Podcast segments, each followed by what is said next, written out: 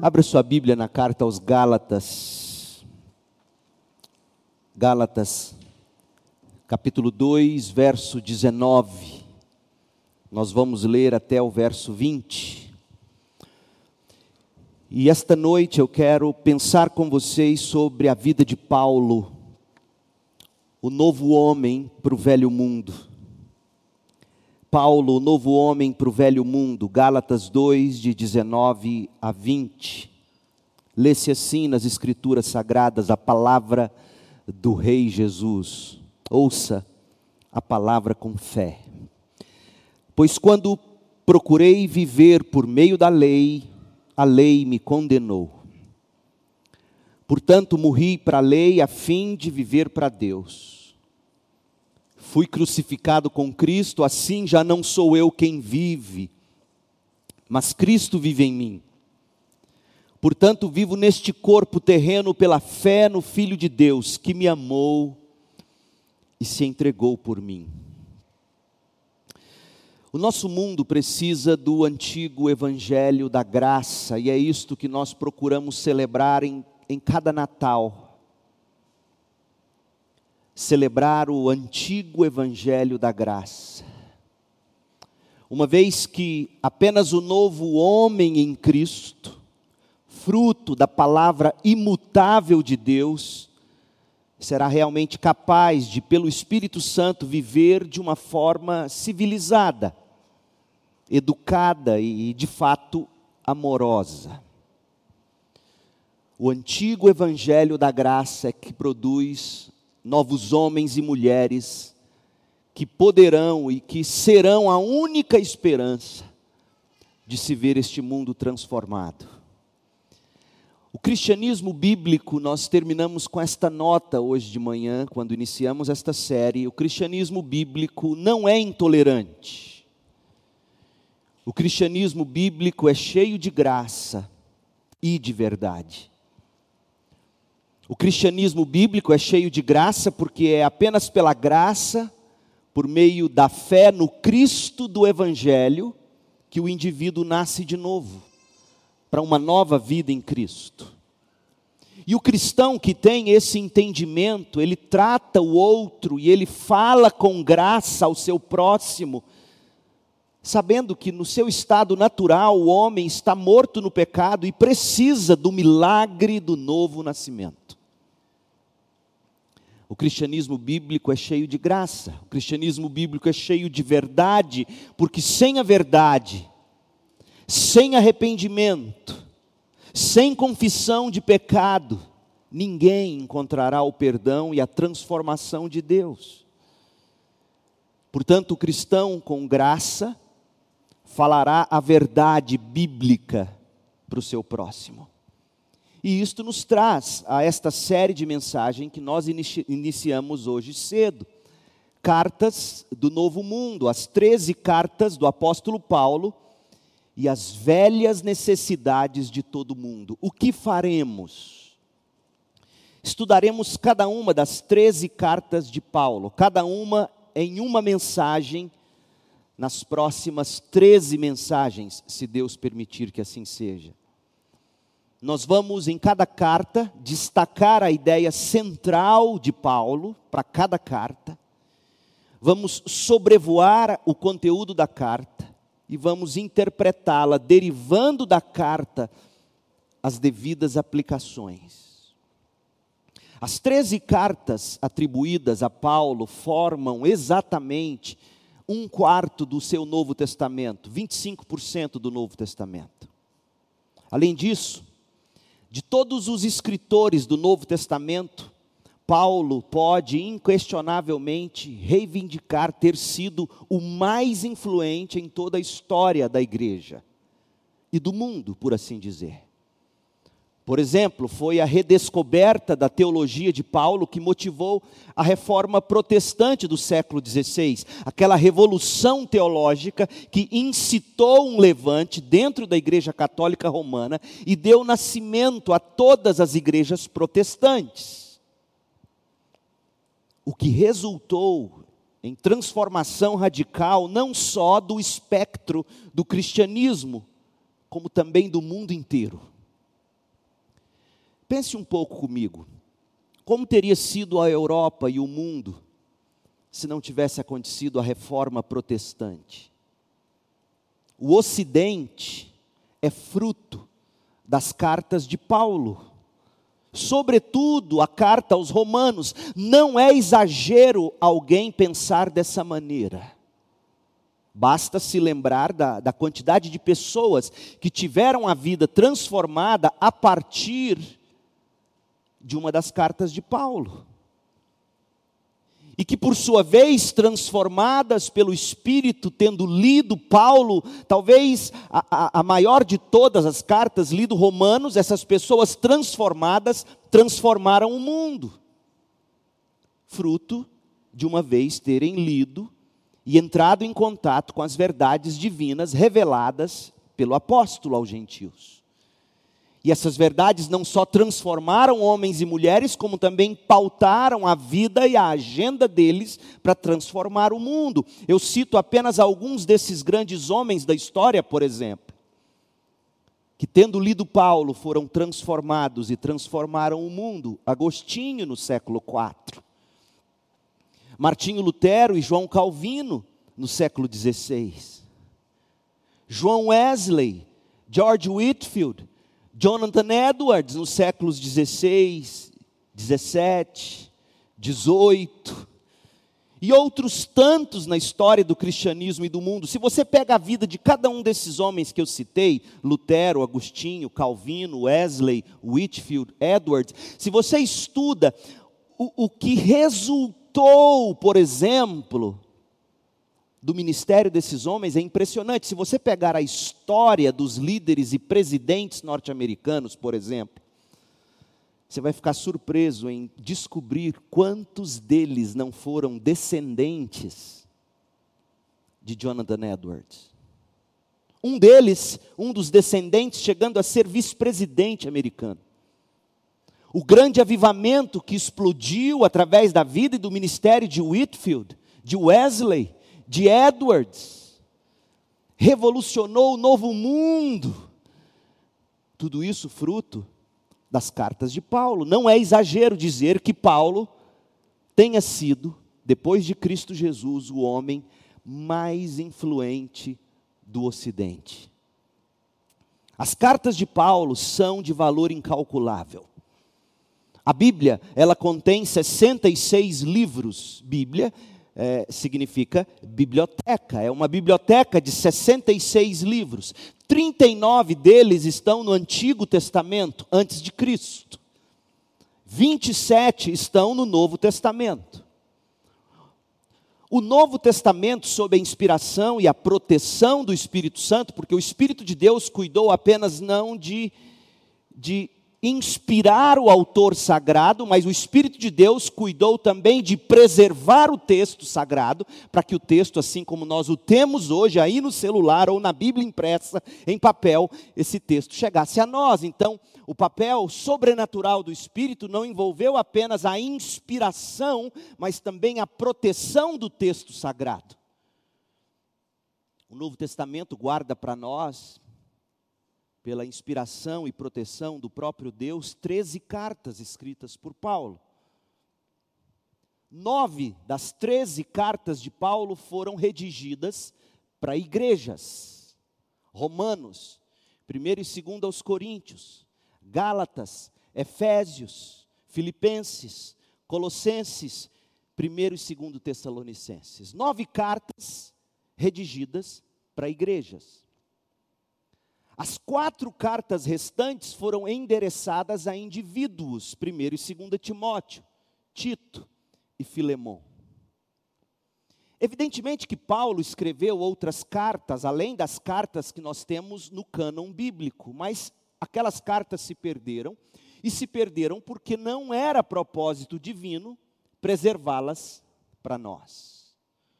Por exemplo, houve uma carta que Paulo escreveu anterior à primeira carta de Coríntios que nós temos. Você descobre isso lendo 1 Coríntios 5, verso 9. Outras cartas que os críticos de Paulo consideravam severas, enérgicas demais. Você lê sobre essas cartas em 2 Coríntios 10, de 9 a 10. Mas nós não temos essas cartas. Você também fica sabendo sobre uma carta que Paulo escreveu aos Laodicenses, que é uma carta conjugada com a carta que temos aos Colossenses. Você lê sobre essa carta aos Laodicenses em Colossenses 4,16. Mas nós não temos essa carta, temos Colossenses. Paulo escreveu as 13 que estão no Novo Testamento, e Paulo escreveu outras que se perderam pela providência divina. Todas foram assinadas de próprio punho, Paulo. E ele explica em 2 Tessalonicenses 3,17 que ele assinava de próprio punho para provar que eu mesmo as escrevi. Porque a regra era a seguinte: Paulo ditava e um amanuense, um escrevente, ia anotando. Por exemplo, veremos quando estudarmos Romanos que enquanto Paulo ditou a carta aos Romanos, foi Tércio quem escreveu. Paulo ditava, Tércio escrevia. Chegava no final, Paulo pegava a pena da mão de Tércio ou de outro amanuense ou escrevente e ele mesmo de próprio punho assinava. Eu tenho certeza que Deus não preservou um manuscrito assim com a assinatura do próprio Paulo, porque nós seríamos tentados a adorar o manuscrito. Imagina a pena Paulo escrevendo aquela caligrafia dele. Eu me arrepio de pensar. Eu amo documentos. Eu amo páginas antigas. Você ter uma ideia, na minha época de folga do seminário, no mestrado nos Estados Unidos, sexta-feira chegava eu ficava maluco, Cris, vamos passear, vamos, saíamos. Eu ia para um sebo que tinha mais de um milhão de livros. A Cris sentava e eu andava no meio do paraíso. O apóstolo escreveu dentro de um período de menos de 20 anos, aproximadamente entre os anos 48 e 68 depois de Cristo. Importante você saber que as 13 cartas que temos estão postas no Novo Testamento por ordem de tamanho, da maior para menor. As cartas não estão colocadas no Novo Testamento em ordem cronológica. Entenda isso. A primeira carta que Paulo escreveu não foi aos romanos. Então por que que está assim? Porque decidiu-se que pegaria-se da maior para menor. A maior Romanos, a menor Filemon. A primeira carta que Paulo escreveu foi a carta aos Gálatas depois 1 e 2 Tessalonicenses, depois 1 e 2 Coríntios, depois Romanos, depois Colossenses e Filemão, depois Efésios, Filipenses, 1 Timóteo, Tito, 2 Timóteo, a última carta de Paulo. Portanto, a primeira carta aos Gálatas, a última carta, 2 Timóteo. As cartas paulinas estão portanto, veja você, entre os primeiros documentos do Novo Testamento. Para você ter uma ideia, a carta aos Gálatas já circulava, tendo ela sido escrita no ano 49 depois de Cristo aproximadamente, a carta aos Gálatas já circulava antes do Evangelho de Mateus e o de Marcos, que vieram um ou dois anos depois da carta aos Gálatas. O documento mais antigo do Novo Testamento é a carta de Tiago. Depois, a carta de Paulo aos Gálatas. Mateus e Marcos foram escritos aproximadamente entre 50 e 70 depois de Cristo, e a carta aos Gálatas no ano 49. Portanto, antes de os evangelhos circularem, a igreja já tinha lido em todas as partes, especialmente na Ásia Menor, especialmente na região da Galácia, já tinha lido as, a carta aos Gálatas. Por que, ele, por que ele escreveu essas cartas? Paulo estava escrevendo a vários grupos distintos de cristãos, nas primeiras décadas do cristianismo, com os seguintes propósitos: encorajá-los, Você pega a primeira e a segunda carta a Tessalonicenses, que são a segunda e a terceira carta dele em ordem cronológica. Primeiro e segunda Tessalonicenses é encorajamento para aqueles que estavam vendo seus entes queridos morrerem. Paulo escreveu para encorajar, Paulo escreveu para exortar, a carta aos Gálatas é uma exortação. Paulo escreveu para advertir, Paulo escreveu para repreender, Paulo escreveu para corrigir, Paulo escreveu para instruir, Paulo escreveu para alicerçar a fé cristã. E Paulo fora preparado por Deus para extrair o correto conhecimento, tanto do Antigo Testamento quanto dos ensinamentos de Jesus Cristo. Portanto, Paulo era capaz sim de aplicar a verdade bíblica ao velho mundo pagão, dentro e fora do judaísmo do seu tempo.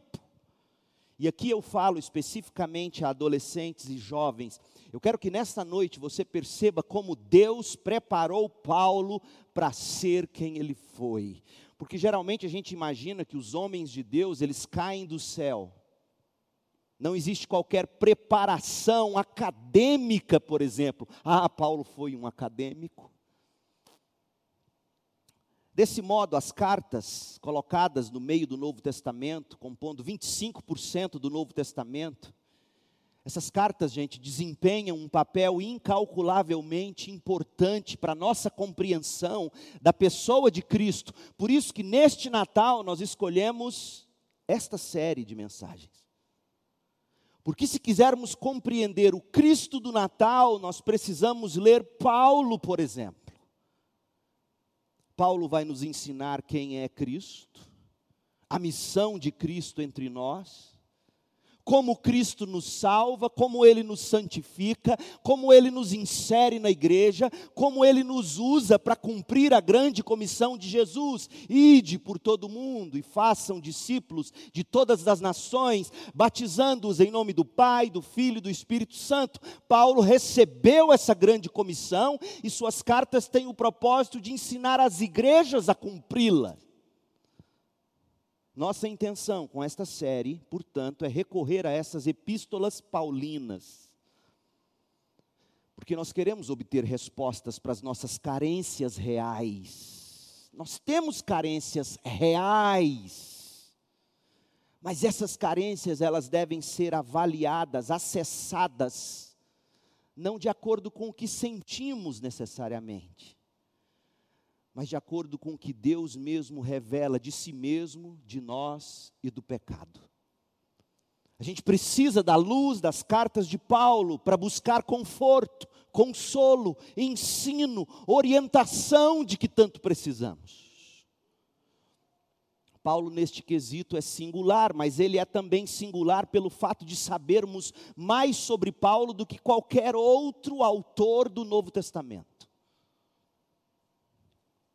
Lucas foi quem mais escreveu no Novo Testamento. Tudo bem que ele escreveu só dois livros, Lucas e Atos, mas a quantidade de palavras em, em Lucas e em Atos são, é bem maior do que a quantidade de palavras nas cartas de Paulo.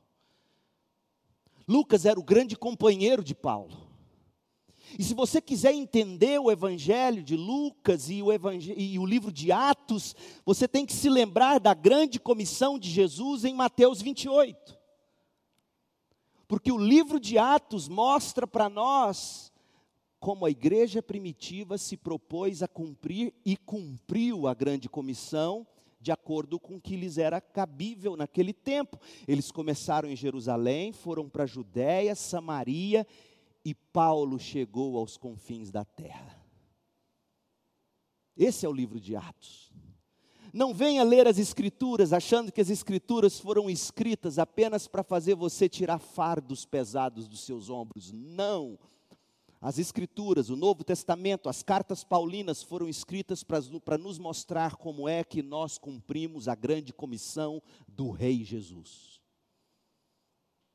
O Evangelho de Mateus foi escrito para judeus, estritamente falando. O Evangelho de Lucas, a pedido de Paulo, diz a tradição da igreja, foi escrito para que gentios entendessem quem é o Messias. E o livro de Atos nos mostra como a grande comissão foi se desdobrando. E as cartas de Paulo nos revelam de que maneira, na prática, Paulo exerceu seu ministério missionário, pastoral, de conselheiro bíblico. As cartas paulinas revelam como a igreja deve ser, como eu e você devemos atuar e viver neste velho mundo do pecado. Esta é a importância desta carta. Mas quem foi Paulo? Paulo nasceu em Tarso. Jovens, preste atenção, adolescentes, escutem a história desse menino de Tarso. Paulo nasceu em Tarso. Tarso era a principal cidade da região chamada Cilícia. Ficava na costa sul da Ásia Menor, a Turquia moderna. Quando você ouve falar em Turquia, lembre-se, era a Ásia Menor, é onde ficava Éfeso onde ficava Colossos, onde ficava aquelas sete igrejas do Apocalipse, a Turquia é ali. Onde ficavam essas igrejas que Paulo mesmo cuidou de pastorear. Ele próprio, Paulo chama a cidade de Tarso de cidade importante, Atos 21, 39. Tarso era uma cidade de importância comercial considerável, e não apenas isso, era uma cidade importante educacionalmente falando, porque ela possuía uma universidade que se nivelava em fama às duas grandes universidades do mundo de então. Hoje, quando se fala em grandes universidades, você fala em Oxford, você fala em Harvard, você fala em Princeton e que mais? BIT? UFG. PUC de Goiás. Nos dias de Paulo, enchiam a boca para falar da Universidade de Atenas, Universidade de Alexandria, Universidade de Tarso. Paulo provavelmente nunca estudou na Universidade de Tarso. Por quê? Porque a gente sabe que a educação principal que ele recebeu foi em Jerusalém, Atos 22, verso 3. Entretanto, é nítido pelos escritos de Paulo que ele absorveu sim a atmosfera e a cultura gregas de Tarso. E ele, Paulo, falou e escreveu em grego com grande influência. Paulo era poliglota.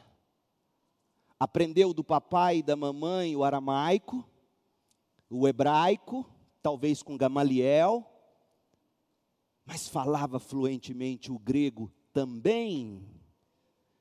A importância de um jovem saber ler e falar na língua do mundo. O inglês hoje em dia. Chega Paulo a fazer citações, por exemplo, às vezes a gente pensa assim, poxa, o pastor fica citando esses, esses autores pagãos, Oh, meu povo, eu estou escolado. Paulo fazia isso. Paulo falou e escreveu em grego, e ele chega a citar, por exemplo, pelo menos três poetas gregos em pregações e cartas. Por exemplo, em Atos 17, 28, ele cita um poeta chamado Arato. Em 1 Coríntios 15, 33, ele cita Menander. Em Tito 1, verso 12, ele cita Epimênides. Paulo lia a Bíblia, ou se não lia. Mas Paulo lia os autores do seu tempo. Assim foi que a cultura grega reservava poucas surpresas para Paulo. Paulo não desperdiçou tempo em Instagram, fazendo biquinho de pato. Paulo lia. Você quer ser usado por Deus? Estude. O ceifeiro não perde tempo enquanto ele amola a foice. Paulo não foi surpreendido pela cultura grega. Sua formação pré-escolar, primária, média, proporcionaram a ele um bom preparo para o ensino superior que ele recebeu em Jerusalém de Gamaliel e a carreira missionária entre os gentios e também a batalha que ele travaria contra os judaizantes que queriam destruir a obra dele. Deus preparou esse homem no melhor lugar do mundo possível de seu tempo. De Tarso, com a pré-escola, com a escola primária, com a escola média, para o grande ensino de Gamaliel. Enquanto em Tarso ele entrou em contato com a cultura greco-romana, aprendeu a Bíblia dos pais. E quando chegou a Jerusalém para estudar com Gamaliel, ele se debruçou nas escrituras hebraicas. Paulo possuía cidadania romana por nascimento. Ele diz isso em Atos 22, 28. O que naquela época era um privilégio incomum. Isso sugere para nós que Paulo não era qualquer um, ele era um homem de pedigree, ele tinha ou vinha de uma família importante em Tarso. Com toda probabilidade, Paulo conseguiu sua cidadania romana ou através do avô que passou para o pai, que passou para ele, ou através do pai mesmo que passou para ele, tendo o avô ou o pai feito algum serviço grande para Roma, de forma que, tão impressionados com aquele homem, deram a ele a cidadania. E aí, quando Paulo nasce, ele nasce com green card. Oh, meu Deus. Como, como é tolo o crente que lê a Bíblia e não vê essas coisas, achando que espiritualidade não tem nada a ver com universidade, com cidadania. Por isso, não é de admirar que o cristianismo contemporâneo não influencie, pelo contrário, escandalize. Quando Paulo sentava na roda de cultos e intelectuais, ele não ficava para trás. Quando Jesus sentou com os intelectuais do templo aos 12 anos, ele fez com que todos calassem com sua sabedoria. E você, adolescente e jovem, como é que você está gastando sua vida? Preocupado em comprar o último tênis da moda? Preocupado com o seu corpo bombado e sarado? No que você tem colocado a sua mente, o seu coração? Deus tem te dado tanto, muito mais do que tantos, talvez a maioria dos dias de Paulo. E como você tem usado o seu tempo, você tem lido as Escrituras, você tem lido os grandes autores, você tem preparado a sua mente, seu coração, ou você só gasta tempo com vídeo de YouTube? E com séries que não contribuem em nada na Amazon Prime ou Netflix. Porque, ah, meus irmãos das velhas guardas, se na sua época o grande pecado dos crentes era assistir novela, hã? hoje pode ser a Netflix, a Amazon Prime. Não é pecado ver série, eu assisto. Mas eu escolho a dedo porque eu não me submeto a me deitar num sofá para assistir uma série que, no mínimo, de alguma forma, não vai me fazer crescer de alguma maneira, intelectualmente falando. Mas nós vivemos numa geração que é levada pelo comodismo. Paulo não. Paulo tinha cidadania romana, Paulo estudou no melhor de seu tempo, e por ter cidadania romana, ele recebeu um nome grego, Paulo. Ele tinha dois nomes. Paulo era o nome grego e o seu equivalente, Saulo, era o nome hebraico. Atos 13, verso 9. Só que, curiosamente, Paulo resolveu ser conhecido não por Paulo até a conversão dele, ele se converte, passa um tempo, só depois que ele começa a ser chamado de Paulo, porque até então ele era o Saulo. Esse era o nome que ele usava enquanto jovem, ou seja, a família de Saulo e, de, e, e o próprio Saulo, por mais que vivessem totalmente enraizados na cultura grega, desfrutando de privilégios, para Saulo, a fé de seus pais era mais importante. ele não se perdeu no meio das letras acadêmicas, ele se manteve o Saulo. Tão devoto, tão devoto, que ele optou por escolher a versão mais sectária do judaísmo, que foi o farisaísmo. Tamanho era o desejo dele de servir Deus. E ele mesmo diz sobre isso em Atos 23, 6: Irmãos, sou fariseu, como eram meus antepassados. O farisaísmo era um movimento separado dentro do judaísmo. O farisaísmo, ele enfatizava a obediência estrita da lei, incluindo observa observâncias rigorosas das festas judaicas, os rituais associados ao templo, e é por essa razão que o farisaísmo cresceu de forma mais forte na Judéia. Por quê? Porque fariseus tinham que estar perto do templo para fazer as atividades relacionadas ao templo. Mas de alguma forma, os os, an, os ancestrais de Paulo e o próprio Paulo, lá em Tarso, longe de Jerusalém, recebeu a influência do movimento farisaico. E foi aí que, que Paulo se transferiu para Jerusalém e, ainda jovem, foi estudar aos pés do grande mestre. Gamaliel, o primeiro, Atos 22, 3. Você não vai saber, mas é importante lhe informar Gamaliel era neto do, rabi, do rabino mais famoso de Israel, Hilel. Paulo foi estudar aos pés desse homem, a quem todo o movimento farisaico atribuía sua fundação a Hilel, o avô de Gamaliel. E Paulo estudou aos pés desse homem. Olha o que ele fala, Filipenses 3, abra lá, Filipenses 3, versos 4 e 6, 4 a 6. Ainda que se outros pensam ter motivos para confiar nos próprios esforços, eu teria ainda mais. Eu fui circuncidado com oito dias de vida, sou israelita de nascimento, da tribo de Benjamim, um verdadeiro hebreu, era membro dos fariseus, extremamente obediente à lei judaica. Não bastou ele dizer que ele era fariseu, ele, ele, ele destaca o que significava ser fariseu, extremamente obediente à lei judaica.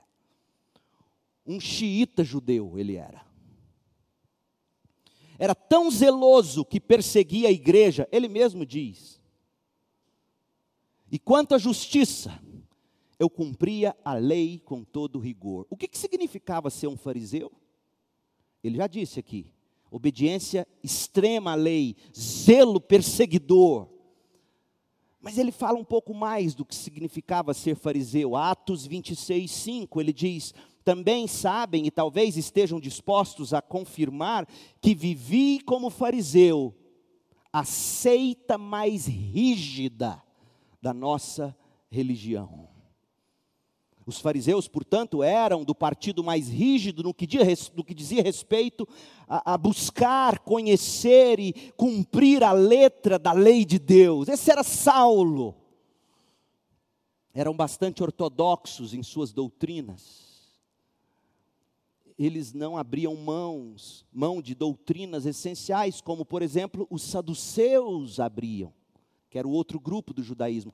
Olha o que se diz sobre o farisaísmo em Atos 23, 8. Os saduceus afirmam não haver ressurreição, nem anjos, nem espíritos, ou seja, parece que eles não criam em mitos como os liberais contemporâneos.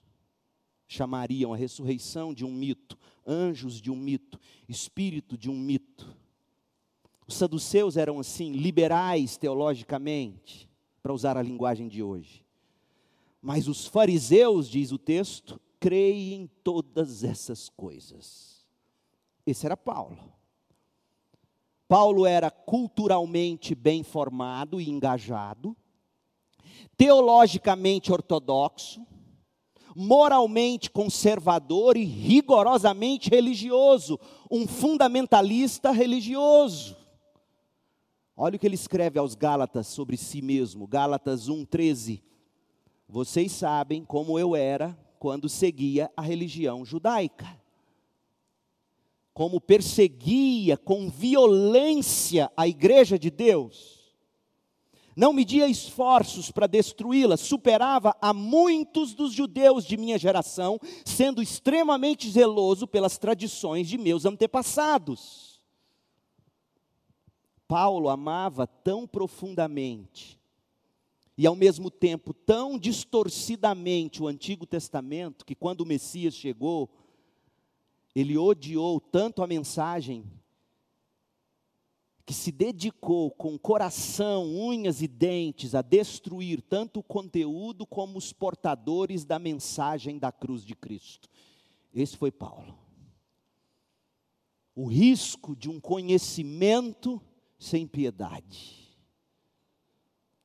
E, é eu destaco isso para dizer e mostrar no final que, uma vez cheio do Espírito, Paulo deixou de ser xiita.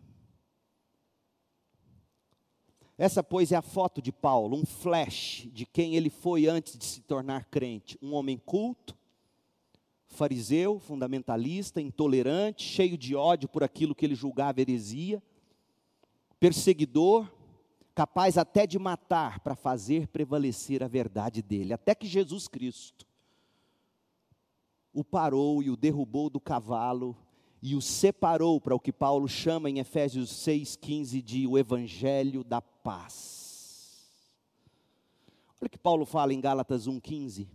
Contudo, ainda antes de eu nascer, Deus me escolheu e me chamou por sua graça. Foi do agrado de Deus revelar seu filho a mim, para que eu o anunciasse aos gentios.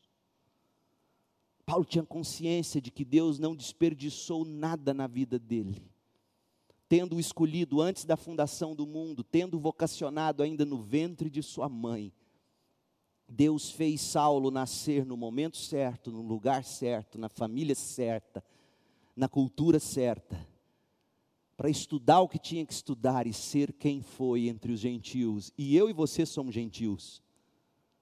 Nós somos devedores a Paulo. Portanto, não se iluda, Deus não fez você nascer na hora errada, na família errada e no lugar errado.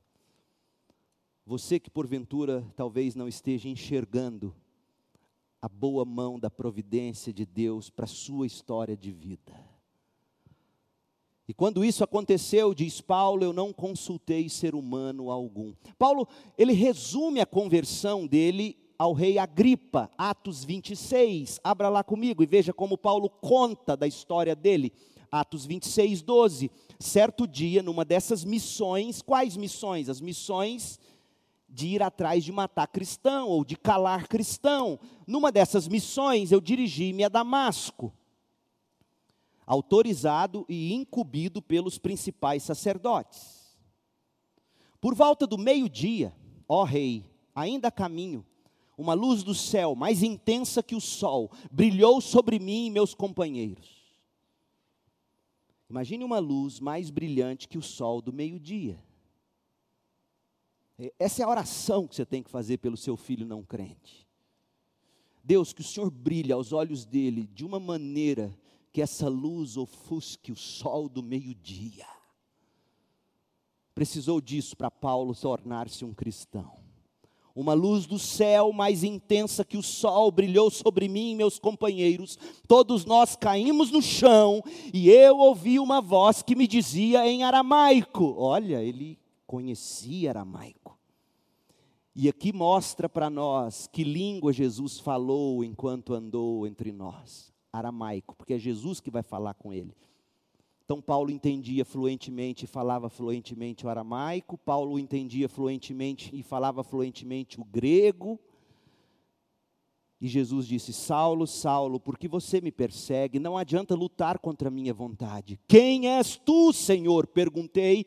E o Senhor respondeu: Sou Jesus, a quem você persegue. Agora levante-se, pois eu apareci para nomeá-lo meu servo e minha testemunha conte o que viu e o que eu lhe mostrei ou lhe mostrarei no futuro, e eu o livrarei, tanto de seu povo como dos gentios. Às vezes eu me sinto assim como Paulo. Paulo era perseguido tanto por judeus quanto por gentios. Às vezes eu me sinto assim, olham para mim no meu meio batista e dizem, ele é, ele é calvinista demais, reformado demais. E aí o outro lado, mais reformado e calvinista, olha para mim e diz assim, ele, ele é batista demais, denominacional demais. Eu acho que eu me identifico um pouquinho com o que Paulo sofreu aqui. Às vezes ele não tinha o canto, o colo, nem de um lado, nem do outro.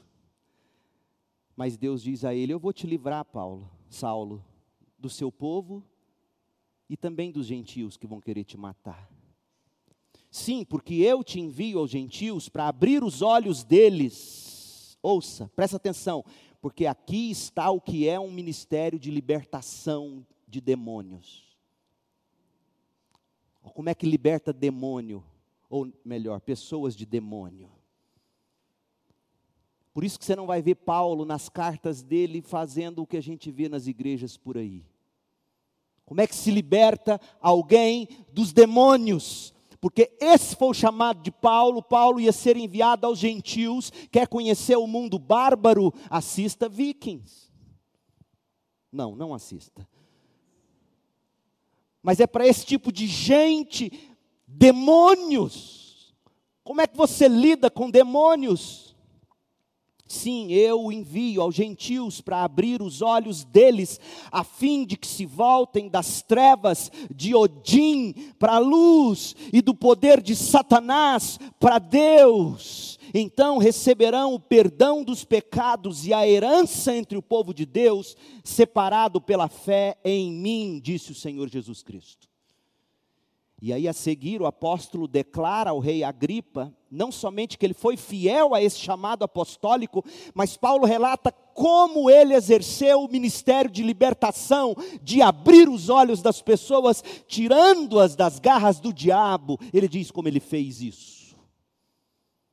E se você crê na Bíblia, ouça o que diz a Bíblia e esqueça o que ensinam aí em termos muito mais pagãos do que cristãos no que diz respeito à libertação espiritual. Libertação espiritual é isso aqui. Diz assim a palavra do Senhor: portanto, Rei Agripa, obedeci à visão celestial. Como? anunciei a mensagem. É assim, é pregando as Escrituras, anunciando a mensagem, primeiro em Damasco, depois em Jerusalém, em toda a Judéia, e aos gentios, dizendo que se arrependam e se voltem para Deus. É assim que se liberta alguém das garras do diabo. Pregue o Evangelho, chame ao arrependimento requeira uma conversão. E aí Paulo diz: Eu fiz isso para voltarem-se para Deus e mostrar por meio de suas boas obras que eles de fato mudaram de rumo. Meu Deus, tome ciência, meu povo, tome ciência da magnitude dessa obra hercúlea da graça de Deus, transformar Paulo em um apóstolo de Jesus Cristo. Efésios 1, verso 1 transformar um, um romano por jurisdição, um hebreu por nascimento, e por opção, um fariseu fundamentalista, intolerante, violento, perseguidor de cristãos e da igreja, transformar, nas palavras do próprio Paulo, o pior dos pecadores e o menos digno de todo o povo santo, no maior de todos os cristãos e missionários que jamais existiu. Esse é o milagre da graça de Deus. Deus pode mudar seu marido, você, seu filho. Se você acha, você jovem que me ouve, que é difícil abandonar esse mundo, é porque você ainda não crê no poder do Evangelho. A literatura antiga nos provê apenas uma pequena descrição física. Já teve coragem ou, ou curiosidade de saber como é que Paulo era fisicamente? Tem um, um livro apócrifo chamado Atos de Paulo e Tecla, que foi composto originalmente lá por volta do século 2 depois de Cristo, que diz assim, abre aspas: Paulo era um homem pequeno em estatura, com cabelos finos na cabeça, pernas tortas, bom estado de corpo, sobrancelhas coladas e o nariz encurvado. Eu fico imaginando assim, um corpo do Romário e a cara do Zé Ramalho. Esse era Paulo. Que bicho feio. Agora, dada a estatura de Paulo na história do cristianismo, talvez o conteúdo deste livro apócrifo, esse, a descrição física de Paulo sugere autenticidade, porque ele era um homem tão grande na visão da história do cristianismo, que não tentaram colocar tinta para fazê-lo mais bonito, pintaram tal como ele foi. E, mas eles tinham ele em altíssima estima, porque esse mesmo livro relata o seguinte sobre Paulo. Esse Romário com cara de Zé Ramalho diz assim: às vezes ele parecia um homem, e às vezes ele tinha a face de um anjo. É óbvio que estavam aqui fazendo referência à descrição que se fez de Estevão em Atos 6,15.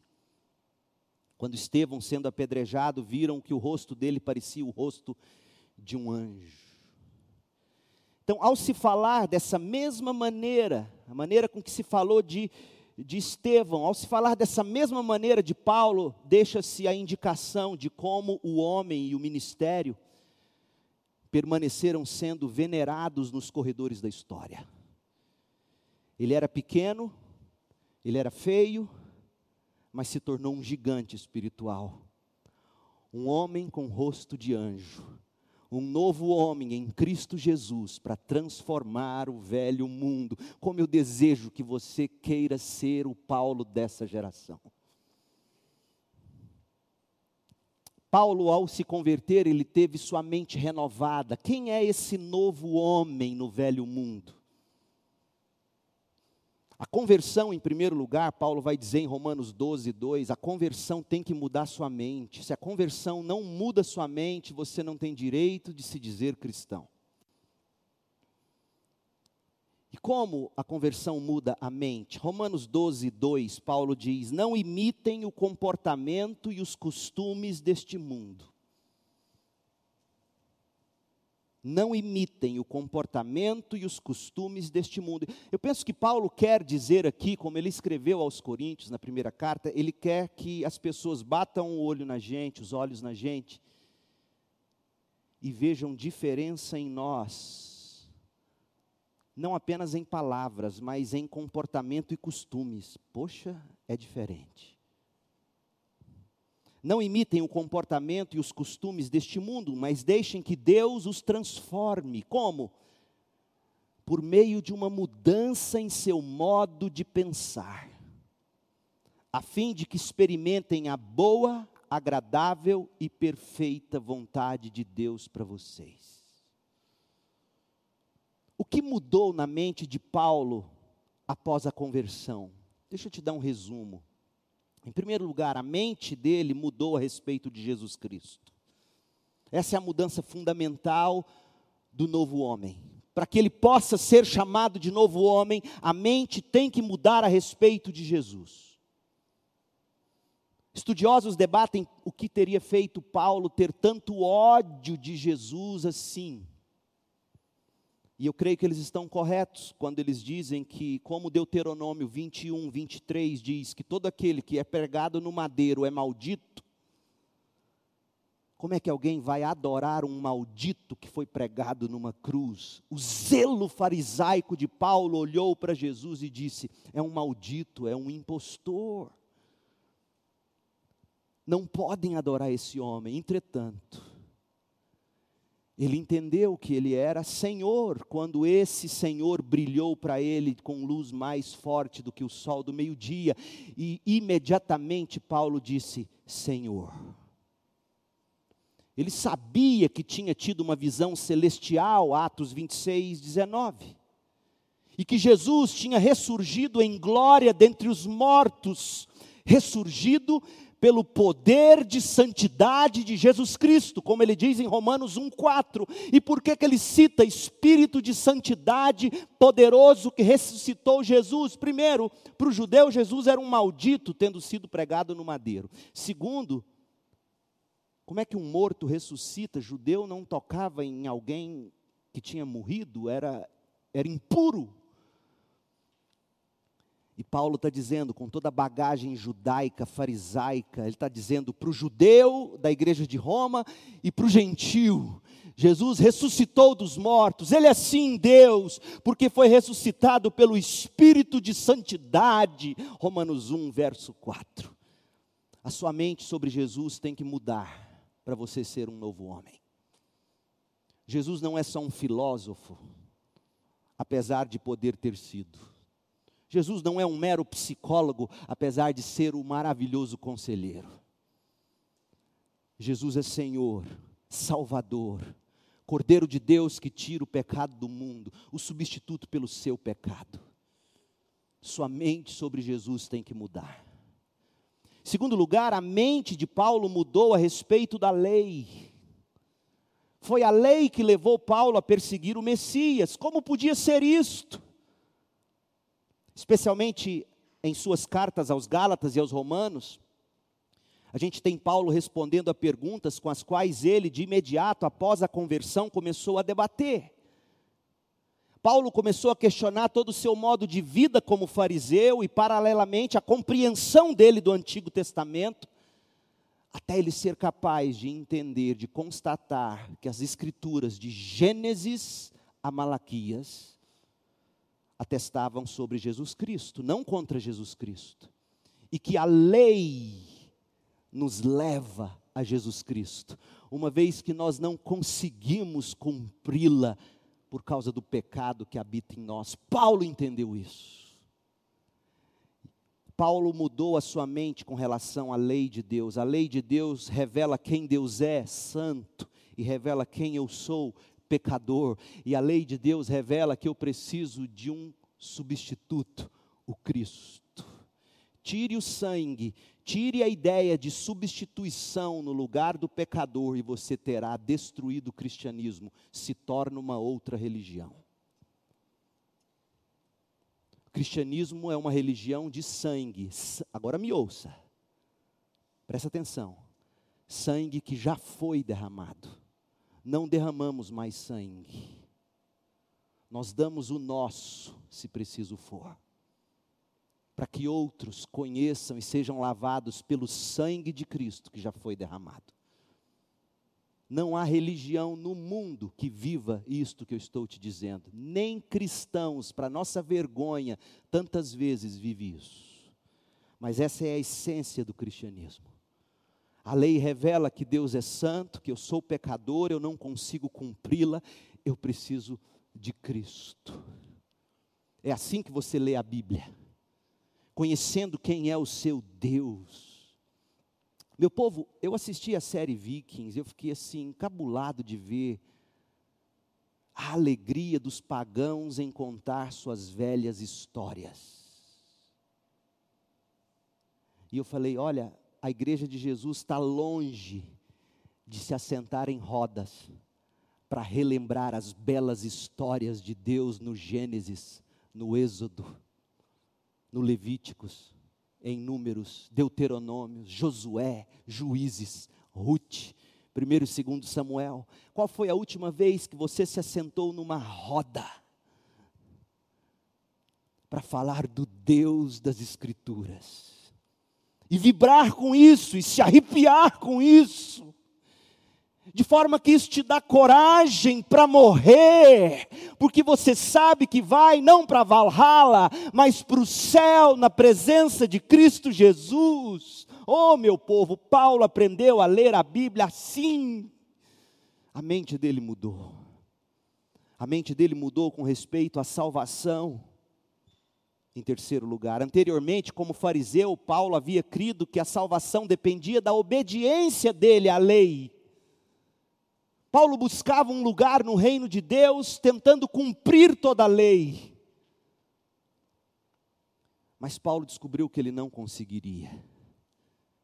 e aí ele ficou num debate: eu não consigo cumprir a lei, a lei de Deus é perfeita, como eu posso dizer que sou salvo? Ele então descobriu e, e descobriu estudando e lendo, Deus o inspirou a enxergar isso. Ele é o autor da doutrina chamada justificação, ou seja, Cristo morre no meu lugar, tendo ele cumprido a lei no meu lugar, e aí ele compra para mim a justiça de Deus, então Deus me declara justo pela graça, por meio da minha fé, ser salvo é isso, e Paulo entendeu que quando ele saiu pelo mundo tentando ganhar pessoas para Cristo, não cabia a Paulo tornar pessoas em pequenos judeus, mas em cristãos que amavam o Cristo ressurreto. Como essa mudança de mente a respeito da salvação informaria para o bem a igreja contemporânea no significado de que nós não construímos pequenos batistinhas ou presbiterianinhos, ou seja qual denominação for, nós construímos crentes em Jesus Cristo que assume sim uma postura denominacional no momento em que eles abraçam uma igreja local. Mas antes e acima de tudo, crentes salvos pelo sangue de Jesus, não porque cumpriram algum aspecto da lei, ou também não, porque ignoram a lei, eles sabem que deveriam cumprir, porque se não cumprir a lei, ninguém será salvo. Mas Cristo cumpriu. E quando eu não consigo, eu busco perdão e graça e força para continuar vivendo para a glória de Deus. A mente de Paulo, em quarto lugar, mudou em relação à igreja. Ele perseguia a igreja. E aí ele ouve o próprio Cristo ressurreto no caminho para Damasco, em Atos capítulo 9, verso 3, o próprio Jesus perguntando assim: Paulo, por que me persegues? Espera aí, eu nunca persegui o Senhor, eu perseguia os seus seguidores. E aí a ficha cai e Paulo descobre: hum, Cristo e a igreja são um. Glória, pois, a Ele na igreja para todo sempre. Amém. Ele escreve aos Efésios.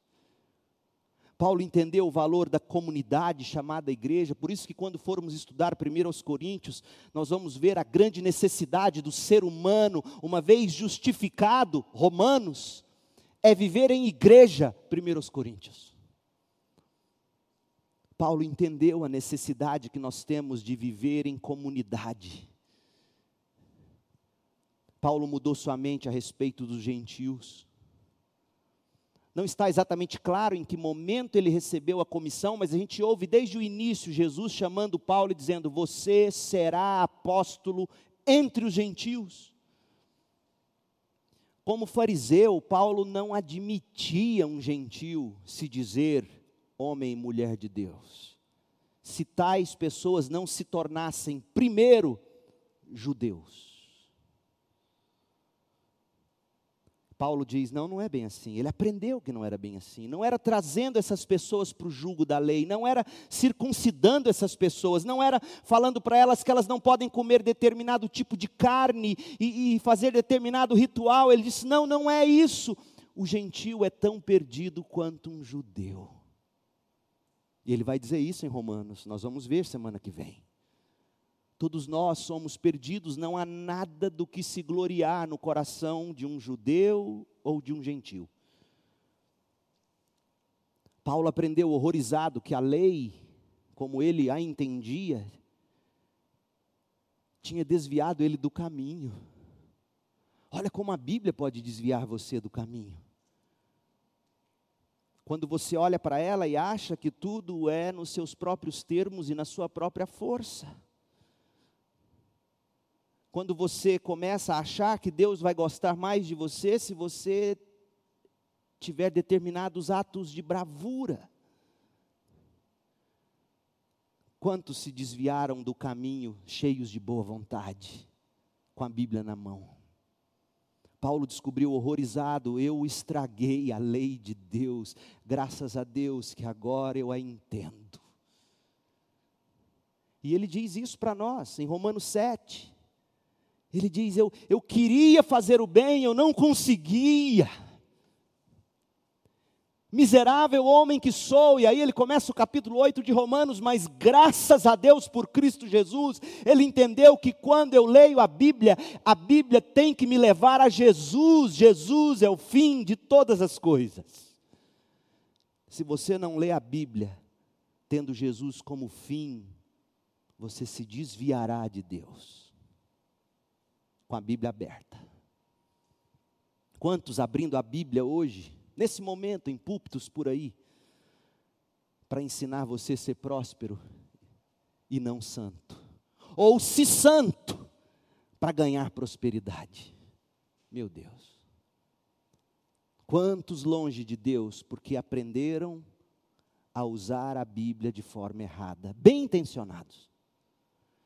Paulo, horrorizado, aprendeu que a lei tinha levado ele a desviar-se do caminho, e assombrado, ele aprendeu que Deus tinha agora aceitado ele, Paulo, pela graça, por meio da fé, apesar de todo o seu pecado e erro da lei no passado.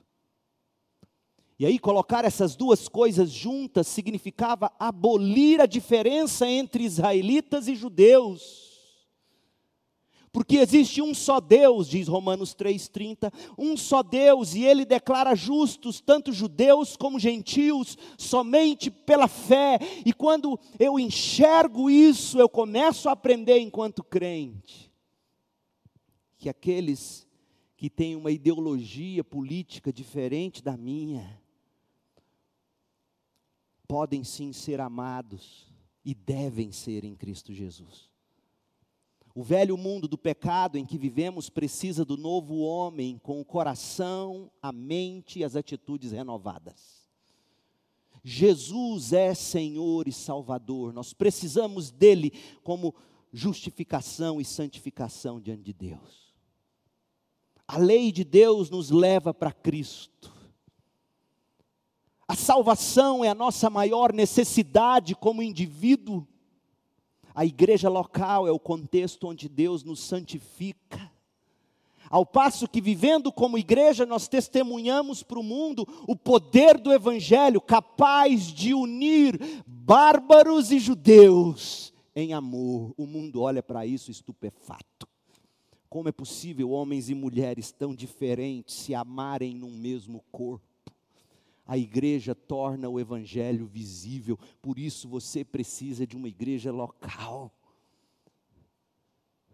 Para você testemunhar para o mundo, dentre outras coisas, para você testemunhar para o mundo que nós, com nossas diferenças e gostos, nós conseguimos nos unir em amor e um pelo outro, um ajudando o outro para a glória de Deus. Esse é o testemunho da igreja, crente.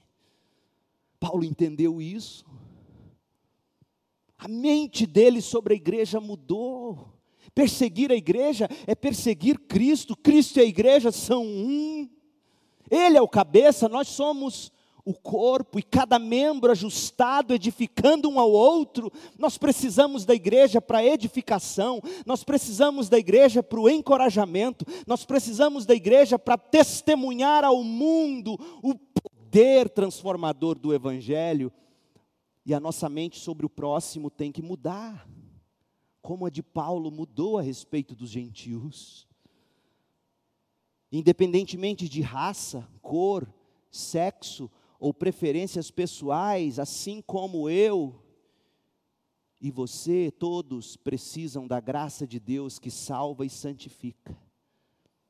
Portanto, em vez de, de preconceito ou segregação em Cristo, nós estendemos a mão com graça para dizer a verdade, que salva e transforma, para que pecadores possam dizer sobre o que Paulo escreveu em 1 Coríntios 6,11: Alguns de vocês eram pecadores de todo tipo, mas foram purificados e santificados, declarados justos, vocês nasceram de novo e são nova criatura.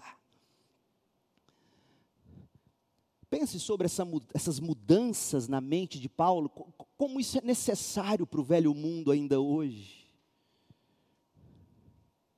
O cristianismo e a Bíblia eh, não precisam de atualização. Precisam de uma reafirmação com graça e verdade. Apenas o cristianismo, corretamente interpretado pela Bíblia, iluminada e esclarecida pelo Espírito Santo, vai ser capaz de transformar o homem e a sociedade. E para concluir, abra no texto que a gente leu no início. Como é que é esse novo homem vivendo no velho mundo? E a gente conclui a história de Paulo para a partir do próximo encontro debruçarmos em cada uma de suas cartas. Gálatas 2:19. Pois quando pois quando procurei viver por meio da lei, ela me condenou. Gálatas 2:19 tentei viver segundo a lei, mas ela me condenou. Portanto, morri para a lei, a fim de viver para Deus. Em primeiro lugar, a vida cristã, ela faz uma denúncia. A denúncia é: você tem de morrer para a lei. Seja a lei de Deus, seja a lei dos homens. O que significa morrer para a lei? Não tentando viver obtendo justificação, cumprindo no sentido de que eu consigo, eu posso. É não estar mais sob o peso impossível de ganhar a aceitação de Deus. Eu morri para a lei. A lei só me condena, eu não consigo cumpri-la. Mas você tem que ter consciência disso. Você tem que ter consciência de que a lei de Deus te condena. E que a única maneira de você se ver livre da lei é você morrer. Segundo lugar, a vida cristã, ela faz uma descrição. Verso 20, Gálatas 2:20, fui crucificado com Cristo. Eu morro crucificando-me com Cristo.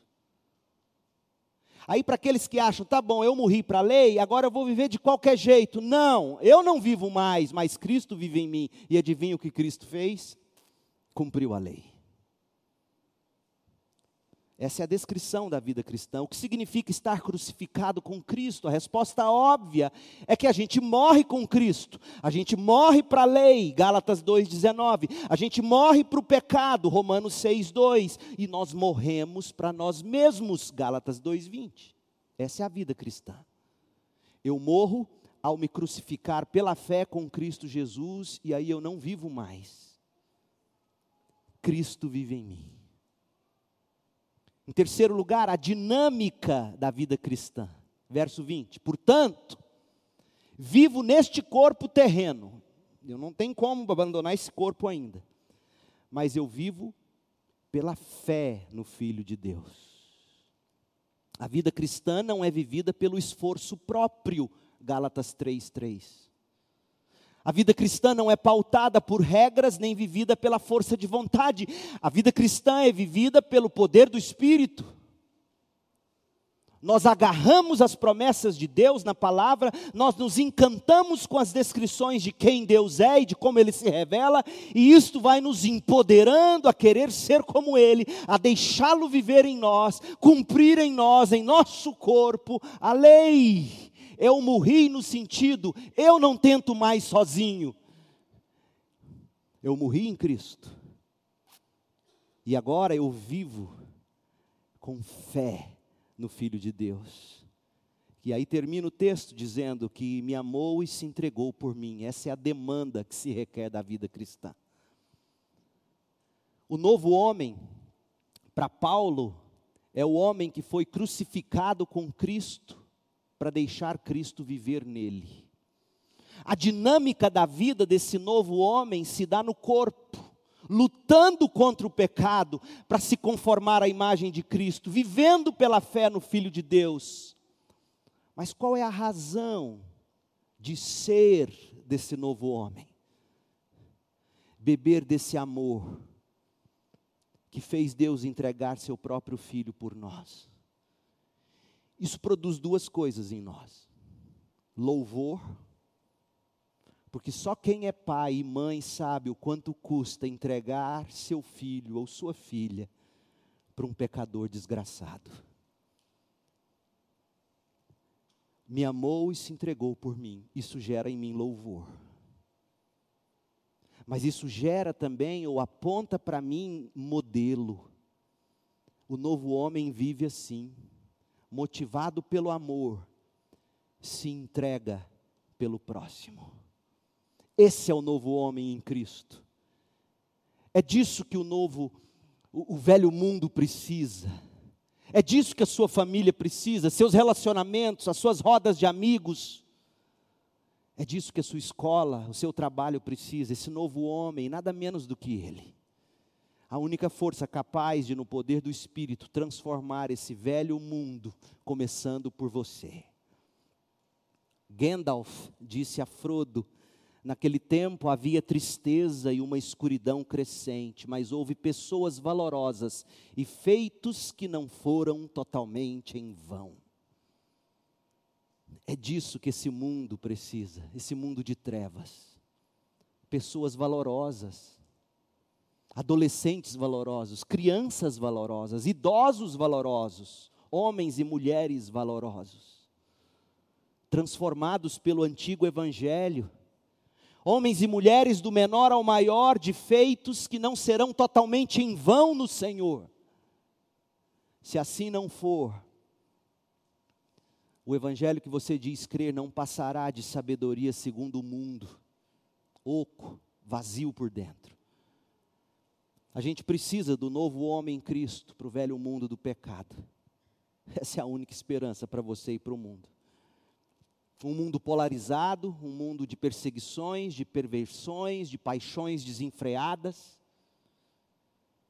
mas que quando encontram um homem e uma mulher que entenderam que morreram para a lei, foram crucificados com Cristo, vive não mais ele ou ela, mas Cristo vive nele ou nela, e a vida que ele ou ela vive no corpo, ela vive pela fé, ele vive pela fé no Filho de Deus, que o amou, que a amou e se entregou por você. Fala, fala para mim se isso não muda o mundo. Fala para mim se isso não muda a sua vida, se isso não muda seu filho, sua família. Talvez, talvez seu filho precise começar a ver primeiro uma nova mulher, antes de você falar do antigo evangelho para ele. Talvez ele precise ver em você, pai, esse novo homem, que não é mais briguento, riliento como era Paulo, legalista, bruto, perseguidor, e de repente vê nascer desse coração de pedra paciência, domínio próprio, amor. Isso mudará seu filho, isso mudará sua família. Isso mudará seu ambiente de trabalho, isso mudará o mundo. Quando você encontra alguém cheio de pecado, em vez de na primeira mão condenar, lançando para o inferno, chegar perto dele, chegar perto dela, demonstrar amor, e no tempo certo, oportuno, abrir a palavra, abrir a boca com verdade, e dizer: olha, esse caminho que se você segue é morte, é condenação. Há poder no Evangelho para transformar você de dentro para fora. Oh, meu povo, isso muda o mundo. Nas próximas mensagens, Deus permitindo, nós vamos abrir cada uma das 13 cartas do Novo Mundo escritas por Paulo para esse velho mundo do pecado. E eu quero lançar um desafio. Semana que vem, de manhã, Romanos, à noite, 1 aos Coríntios. A tese central de Romanos é justiça. A tese central de 1 aos Coríntios, igreja. Leia e releia essas cartas essa semana, tome notas, ouça o que Paulo, pelo Espírito, quer falar com você. Feche seus olhos, vamos orar.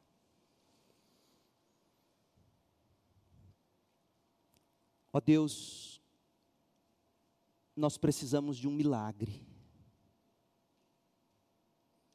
É impossível viver tudo isso. É impossível o coração de um adolescente, de um jovem, deixar o encanto deste mundo. É impossível. Minhas palavras são mortas se o seu espírito não agir. É impossível um homem já criado deixar de lado a, a brutalidade. É impossível um coração carnal abandonar a promiscuidade, o vício, o pecado. É impossível. É impossível o novo homem, se não for pelo teu espírito, e o Senhor prometeu esse espírito. Ó oh Deus, eu tentei da melhor maneira que eu pude apresentar o poder do Evangelho na vida de Paulo aqui esta noite. Que o Senhor se agrade de pegar minhas palavras, aquelas que não foram distorcidas das Escrituras, eu sou falível. Que o Senhor mesmo produza salvação aqui hoje à noite, santificação, novos afetos, novos desejos, encorajamento de não desperdiçar a juventude com futilidades, mas aos pés de um Gamaliel de Deus, aos pés das cartas de Paulo e dos grandes escritos da história, para que se viva para a glória de Deus, persuadindo o pecador com graça e verdade. Ó Deus, faça de nós esses Paulos, as Paulas desta geração. Ó Deus, faça esse milagre em nós. O Natal é quando celebramos o nascimento da salvação, do Salvador, a esperança do mundo. Ó oh Deus, neste período, enquanto estudamos estas cartas, que o Senhor faça nascer Jesus de novo e de novo no coração de cada um de nós. Nós oramos confiantes, agradecidos, pedindo que a graça do Senhor Jesus Cristo, o amor de Deus, o Pai, e as consolações do Espírito estejam sobre nós, o novo povo, agora e para sempre, em nome de Jesus. Amém.